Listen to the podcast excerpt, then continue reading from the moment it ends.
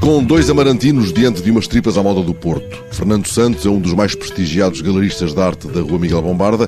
Pedro Barros é o autor de um livro que reúne os 50 melhores postais de Amarante e, tal como Fernando Santos, cultiva uma paixão desmedida pela obra de Amadeu de Sousa Cardoso, da qual é profundo conhecedor. E por Amarante, também, a mesma paixão.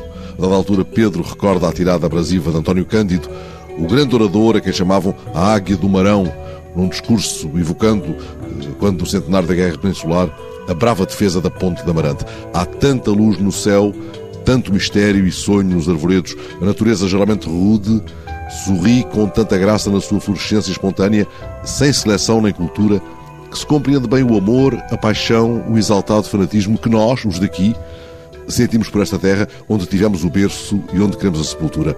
Aos que a necessidade obriga a ausentarem-se, por gosto ninguém vai, é ainda António Cândido, nesse distante 1909, uma nostalgia aguda persegue sempre e algumas vezes mata.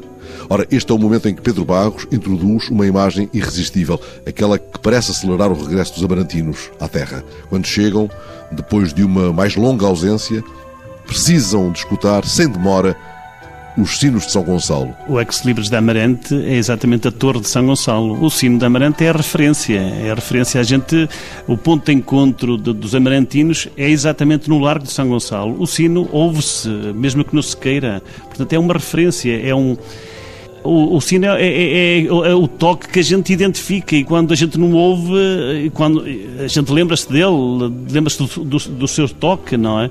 Agora, para mim, naturalmente, quem está fora da Amarante há 30 anos, o voltar a Amarante e ouvir os sinos, a gente recupera o abandono que, que fez à cidade, que eh, é sempre um, um, com um gozo, com um prazer, ouvir aqueles toques que são a nossa, são o nosso, enfim, a nossa juventude, a nossa, a nosso crescimento, que foi feito ali à volta. Era o ponto de encontro de toda a gente, de toda a juventude. Hoje que somos pais e avós, e temos essa, essa necessidade de, de, ir beber sempre amarante. Aquela... Mas há alguma diferença entre a toada daquele sino e as dos tantos sinos que, que à sua volta no Porto o desafiam também? Olha, olha que eu não ouço os outros sinos e que temos vários à volta. É, é, é, incrível. Temos aqui o da Torre dos Clérigos, que eu nem o ouço, e temos aqui o, da, o de, de, Feita.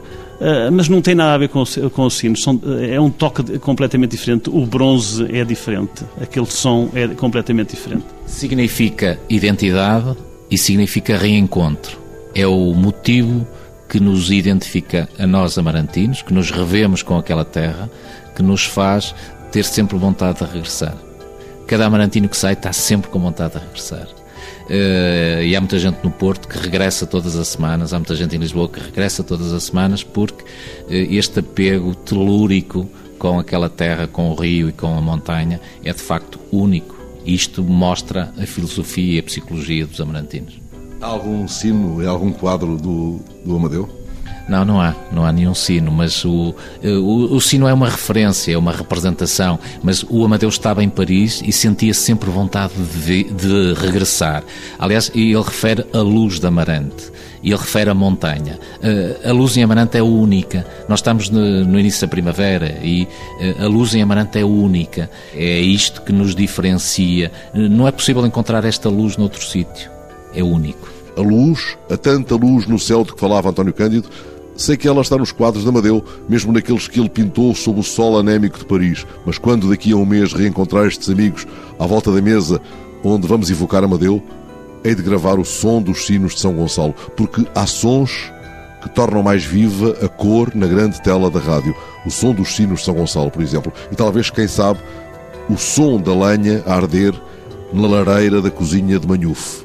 Meu modo de procurar, afinal, a cor do som.